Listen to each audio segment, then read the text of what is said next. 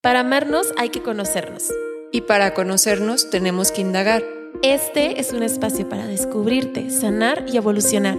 Mi nombre es Giovanna Zorrilla. Y mi nombre es Hannah Anda. Hablemos desde la raíz.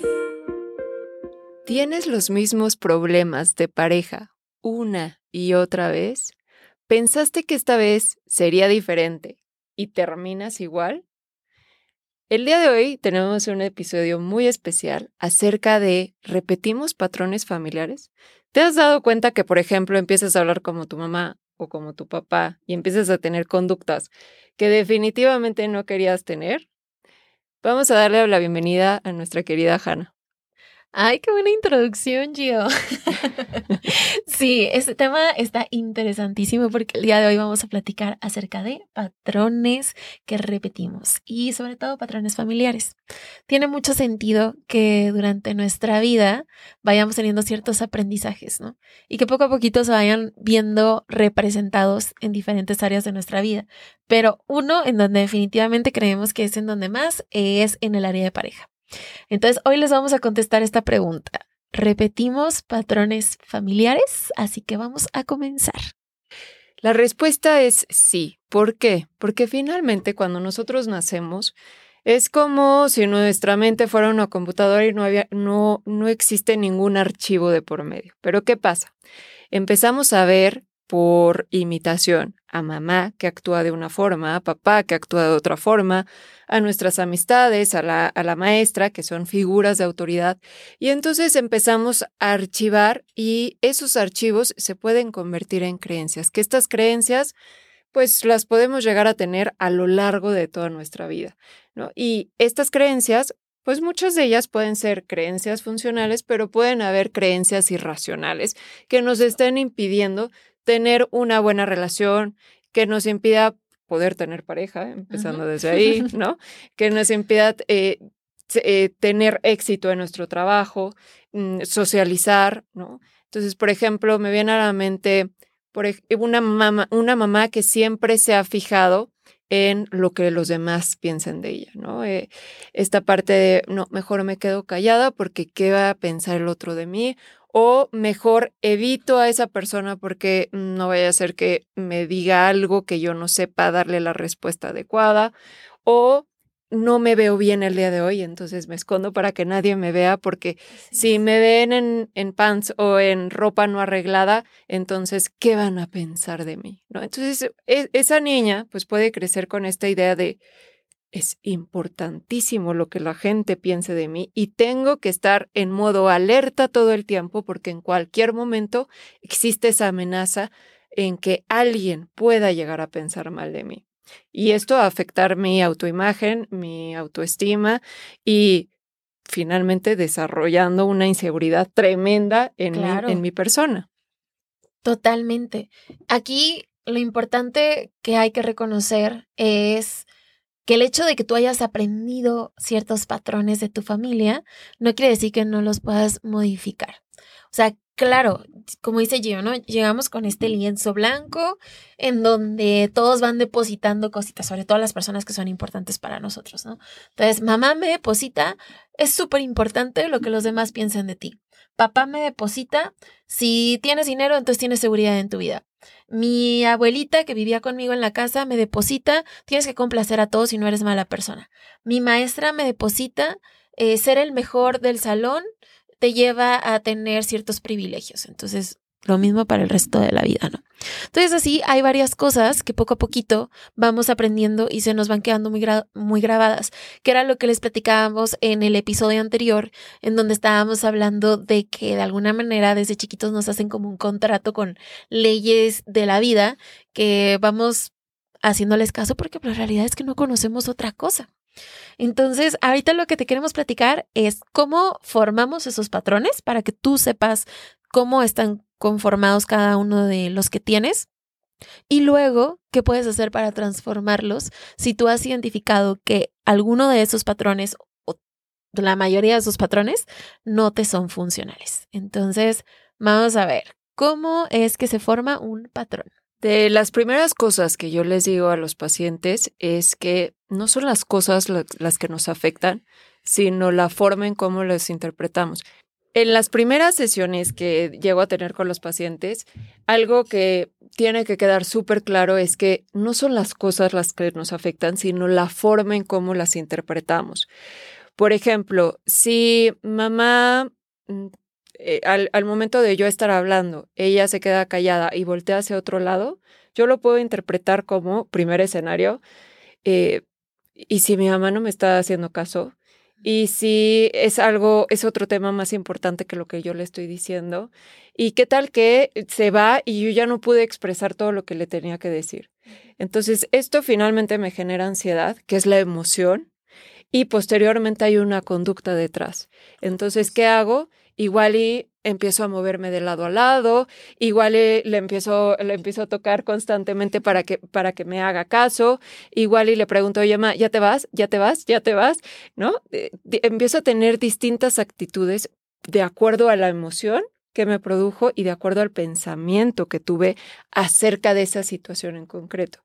Un segundo escenario podría ser, empiezo a pensar en, híjole, mi mamá debería de estarme haciendo caso tendría que estar sin ningún distractor y viéndome la cara 100% atenta a lo que yo le estoy diciendo. El pensar así, ¿qué emoción me va a generar? Me va a generar enojo, me va a generar rabia. ¿Y qué voy a hacer? Pues igual y le contesto mal. Es que mamá, eh, eh, no es posible que no me puedas escuchar. Te estoy pidiendo un minuto de tu tiempo y no me estás pudiendo hacer caso. Ya estoy harta, me voy, ¿no? Ya no voy a hablar. Y actuar de forma muy agresiva. Tercer escenario. Esta misma persona, ante esa misma situación que mamá volteó a ver a otro lado mientras ella estaba hablando, empieza a pensar, ay, es que todo me sale mal, ni siquiera mi, propia madre me puede hacer caso y me puede escuchar. Nadie me quiere, nadie me presta atención, nunca voy a ser amada. Entonces, el momento de pensar en estas palabras absolutas de todo, siempre, nadie, nunca, pues ¿qué emoción me va a generar? Me va a generar esta emoción de tristeza, me va a generar esta emoción de frustración también, ¿no? ¿Y qué voy a hacer? Pues igual y me quedo callada, me quedo callada o me voy y me encierro en mi cuarto a dormir y ya no logro expresar lo que quería eh, que mi mamá supiera acerca de, cómo me sentía. Entonces, estas son diferentes formas de cómo actuamos y todo eh, es el mismo escenario, pero lo que hace la diferencia es la forma en cómo interpretó esa persona esa situación en específico que mamá volteó a ver a otra cosa. ¿Y cuál es la realidad? Quizá mamá sí se distrajo, pero quizás sí realmente estaba escuchando lo que, a lo que tenía que decir, pero por el simple hecho de dirigir la mirada hacia otro lado, la otra persona lo interpreta como ya no me hizo caso, ya no me escuchó, no soy importante. Entonces, la importancia, qué importante es el identificar cómo interpretamos las ciertas situaciones a lo largo de nuestra vida que nos hace repetir esos patrones, que nos hace em, comprar esas creencias y almacenarlas dentro de, de nuestra computadora o de nuestra mente. Así es. Y eh, ahí ya podemos entrar en un punto que me parece muy importante. Pensamos que el tema es cambiar las cosas que hacemos y decimos, no, pues ya la siguiente vez que tenga pareja, ya no eh, voy a ser tan expresiva. Ya la siguiente vez que tenga pareja, ya no eh, voy a pasar tanto tiempo con la pareja para entonces no descuidar mis cosas. Pero si nuestra percepción ante la vida sigue siendo la misma, entonces vamos a seguir teniendo los mismos problemas. Porque sí, ponle que a lo mejor ya hay más diferenciación de, de actividades, ¿no? Ya no estamos todo el tiempo juntos. Pero sigo con la misma creencia de que cada vez que alguien voltea a ver a otro lado, entonces significa que ya no le importo. Y por eso es que muchas veces seguimos repite y repite y repite patrones, porque no es un tema muchas veces de cambiar la conducta, sino de lo que provoca la conducta. Aquí algo muy importante que tenemos que entender es que un patrón se conforma de un pensamiento, de una acción y de una emoción. Entonces, hay tres cosas que están conectadas. Claro que si cambiamos la acción, pues de alguna manera el pensamiento, la emoción va a cambiar, pero es muy importante centrarnos sobre todo en nuestra percepción. Otro ejemplo, a lo mejor así como más globalizado para que lo puedan entender, que ya no tiene que ver tanto con relaciones, es las creencias que tenemos sobre nosotros. Si yo de pronto empiezo a pensar, híjole, es que estoy súper triste porque soy la persona más desorganizada que conozco, porque me levanto todos los días a las 11 de la mañana. Entonces, a lo mejor no voy a mañana despertarme y sentirme súper feliz, ni me voy a sentir una persona eh, muy organizada, ¿no? Pero si digo, ok, vamos a ver, poco a poquito. Ya no me voy a despertar a las 11, me voy a despertar a las 10, a las 9, a las 8 cada vez que yo me despierte más temprano, va a bajar mi creencia que soy una persona desorganizada y eso va a bajar la emoción de tristeza que siento por ser una persona desorganizada. Entonces así es un poquito como se van ligando estos tres conceptos y que son la razón por la que se mantienen patrones. Muchas veces hay un pensamiento, una creencia que es la que nos mantiene actuando de la misma manera, como ahorita lo explicó Gio. Entonces, teniendo en cuenta que estos tres se relacionan, ¿cómo creen que se cambia? Bien, ahí la respuesta es a través del pensamiento y cómo trabajamos con esos pensamientos para posteriormente pues tener una emoción distinta a la que nos generaba ese pensamiento y por lo tanto una conducta distinta, que es lo que queremos buscar para no seguir repitiendo patrones, es haciendo una pausa y ponerle nombre a esa creencia o ese pensamiento que estoy teniendo. Por ejemplo, si yo en casa vi que papá era una persona súper celosa, súper posesiva, súper controladora y yo aprendí eso, instauré que esa, esa era una forma de amar, ¿no? Así eh, es. El ejercer control sobre la otra persona, eso para mí es demostrarle que me importa la otra persona, ¿no? Entonces, ¿qué, qué empiezo? Que, ¿Cómo puedo cambiar esta creencia? Finalmente, pues mi pareja se termina yendo por lo controladora y posesiva que soy. Entonces, ¿cómo puedo empezar a cambiar eso? Es haciendo consciente. Ponerle nombre a esa creencia que, son, que es control finalmente y debatirla. A ver, realmente el ser controladora y posesiva está, me está generando tener una relación sana con la otra persona, me, está haciendo que la otra persona pues eh, sea estable conmigo, que exista confianza, que exista... Si la respuesta es no, es no, entonces tengo que cambiar. El patrón. La forma en cómo estoy interpretando las cosas. Y tengo que también cambiar mi forma de amar. y empezar a demostrar ese amor de una manera mucho más sana. Así es. Descubrimos entonces que hay otras maneras en las que podemos demostrar amor. Y entonces, como lo hablamos en el episodio pasado, empezamos a hacer un poquito más estas distinciones de, ok, aprendí toda mi vida que celar a la persona es igual a que me importe. Pero ya veo que no me funciona a mí celar a las personas para demostrarles que me importan. A lo mejor funcionó para mi mamá con mi papá y mi mamá siempre que la celaba a mi papá era así como que, ay, es que tu papá, ay, es que no quiere que nadie me tenga. Y pues era una manera en la que ellos se lo demostraban. Funcional o disfuncional, era una manera de ellos. Si tú ya identificas que para ti esto no funciona, entonces empezamos a cuestionarnos, ok, creo que esto no me funciona a mí, ¿qué otras maneras tengo de mostrar amor? Y entonces pues empezamos o a platicarlo con la pareja o a platicarlo con la relación que sea.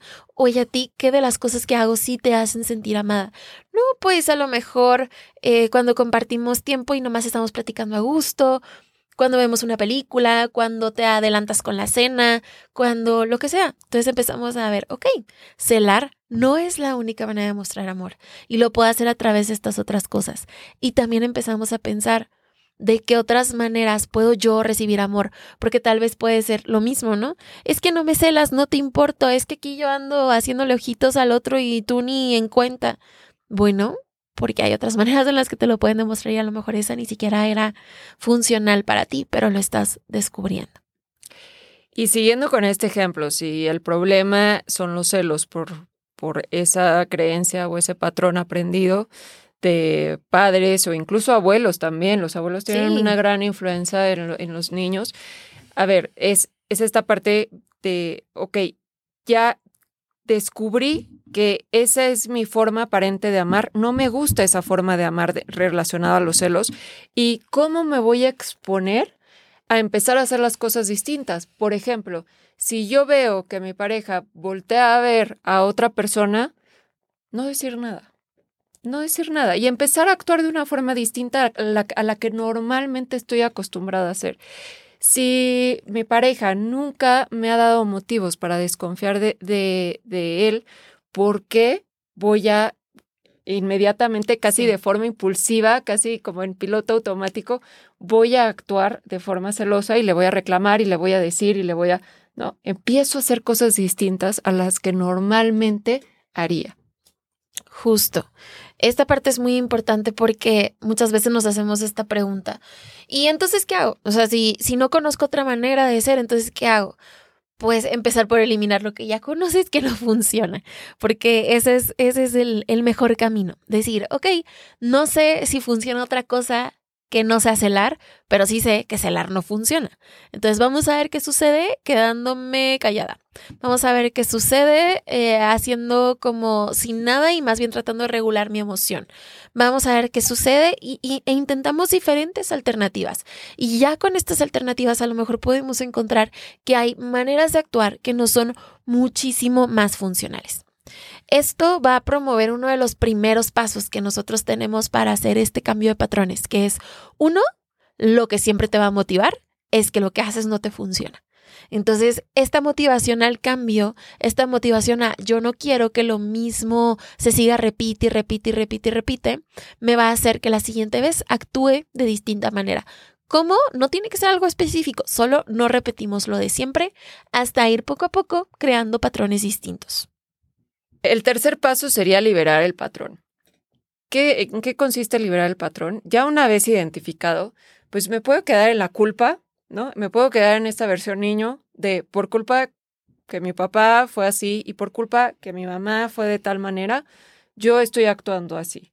O me puedo empezar a responsabilizar de lo que me corresponde ya con este nivel de madurez de adulto y no de niño, poniéndome en un papel de adulto responsable y empezar a llenar esas posibles carencias que tuve porque mamá no me lo pudo dar o papá no me lo pudo dar porque eran los recursos que ellos tenían y lo, que ellos conocían y empezar a dármelo yo mismo para después poderlo compartir con otra persona y y, y pero ya de una forma trabajada, ya habiendo trabajado conmigo misma para poder compartir con otra persona desde el adulto y no desde el niño. Así es. Aquí otra, un, una forma de trabajo que vamos a poder identificar es que lo primerito, lo primerito, lo primerito va a ser que saquemos todas estas creencias. Y pueden ser, es que nadie me apoya, es que nadie me escucha, lo tengo que hacer yo todo sola, eh, las personas nunca están ahí para mí, yo siempre estoy ahí para ellos. Ok, identificamos creencias. Después vamos a empezar a identificar cómo te sientes con esas creencias. Ya podemos ir, no, pues enojo, frustración, impotencia, tristeza. Perfecto. Entonces, ya que tenemos esas dos cosas, tanto tus creencias como tus emociones, vamos a poder pasar a esta otra parte en la que identificamos qué hago por pensar de esa manera. Entonces, no sé, como siempre siempre ayudo a los demás incondicionalmente, incluso a costa de mis necesidades. Entonces yo por eso siento que yo siempre soy para los demás y los demás nunca están para mí. Entonces esa es una. La otra cosa que hago es que trato de siempre escuchar a los demás, así yo no esté lista para escucharlos. Entonces, yo generalmente siento que estoy cargando con lo de todos, pero nadie está listo para cargar con lo mío. Entonces vamos identificando a ver qué cosas estamos haciendo por pensar de esta manera que no nos están sirviendo. Las enumeramos y ahora sí empezamos un poquito como con ese plan de acción, de decir, ok, si estas son las cosas que hacemos y no nos funcionan, ¿de qué otra manera te gustaría gestionarlas? Entonces, bueno, ¿qué te parece si la siguiente vez que haya un compromiso, no nos ponemos así hasta la raya de decir, no, yo, yo me sacrifico totalmente, no importa que vaya a salir de la oficina a las seis y tenga que pasar por ti hasta las nueve de la noche y luego regresarte a tu casa a la una de la mañana y luego volverme a despertar para las seis de la mañana ir a la oficina de nuevo, sino poner límites, decir, ¿sabes qué? Hoy estoy cansada, hoy estoy cansado. Y ahí posiblemente tú me puedas decir, no, es que no lo hago porque qué tal si piensan que soy mala persona. Entonces ahí toca reestructurar otra creencia que de alguna manera es la mesita que sostiene esta otra en donde decimos, tengo que ayudar a los demás incondicionalmente. Entonces vamos trabajando todo ese hilito de pensamiento que va haciendo que tú actúes y te sientas de cierta manera. Sí, recuerden que todo este proceso para algo mucho más personalizado, eh, pueden acudir a terapia y en terapia se profundiza absolutamente todas estas creencias irracionales que pues no nos hacen sentir bien en nuestro presente, que nos gustaría cambiar, que nos gustaría pues empezar a tener este, otro tipo de creencias mucho más adaptativas y funcionales para nosotros. Entonces, nosotros les estamos diciendo el cómo de una manera general, pero si lo quieren trabajar en mayor profundidad, siempre eh, lo pueden hacer en terapia. Así es. Y bueno, esto lo hablamos así como patrones generales, ¿no? Ahora, los que tienen que ver con el sistema familiar, em, como lo hablábamos en la, en la sesión pasada, en el episodio pasado, em, vamos a necesitar de entender que a lo mejor no podemos cambiar los patrones del resto de nuestra familia, pero sí los nuestros. Entonces hay que dejarnos de pelear un poquito con esos debería. Sí, tal vez sí, deberían de ser distintas las cosas, pero no lo son. Y aferrarte a la idea de que las cosas deberían de ser distintas solamente va a aumentar tu malestar. Entonces vamos a enfocarnos más en lo que sí podemos cambiar, que va a tener más que ver con nosotros, que en lo que no podemos cambiar. Empieza por cambiar tus propios patrones dentro de tu familia que intentar cambiar los patrones de tu familia creyendo que eso te va a hacer cambiar a ti. Creo que no lo pudiste decir mejor, Hanna. y sí, finalmente eso pues eh, te va a dar mucho más libertad en poder elegir y hacerte responsable de tu vida. Así que eh, escuchen los episodios anteriores porque todos están muy relacionados. Hablamos de heridas emocionales, hablamos de mommy issues, de daddy issues, de cómo sanar heridas emocionales del pasado. Entonces, toda esta temporada se va relacionando una con la otra. Así que los invitamos a escuchar nuestros episodios pasados para poder tener una visión mucho más completa. Así es, esperamos que lo hayan disfrutado, que hayan aprendido, que por ahí empiecen a detectar ciertas cosas y el cambio inicia cuando tú quieras o lo necesites iniciar. Entonces, si ya desde ahorita estás viendo, híjole, a lo mejor puedo cambiar esta cosa por más chiquita que sea, todo lleva un cambio más grande. Entonces, esperamos que este sea el inicio de algo o que contribuye contribuya, perdón, justamente a tu camino. Y pues muchas gracias por escucharnos. No olvides puntuar el podcast para que podamos seguir creando contenido gratuito para ti, para seguirnos motivando. Y muchas gracias por escucharnos y por vernos, por estar aquí. Gracias. Bye. Si quieres saber más acerca de cómo descubrirte, sanar y evolucionar, búscanos. Hannah anda en arroba My Healthy Mind Project en Instagram. Soy psicóloga cognitivo-conductual, especialista en neuropsicología, ansiedad y depresión. Y Giovanna Zorrilla en arroba MX. Soy psicóloga cognitivo-conductual, especialista en mindfulness, ansiedad y depresión. O bien, escríbenos a nuestro correo electrónico desde la raíz.podcast.gmail.com. Te esperamos.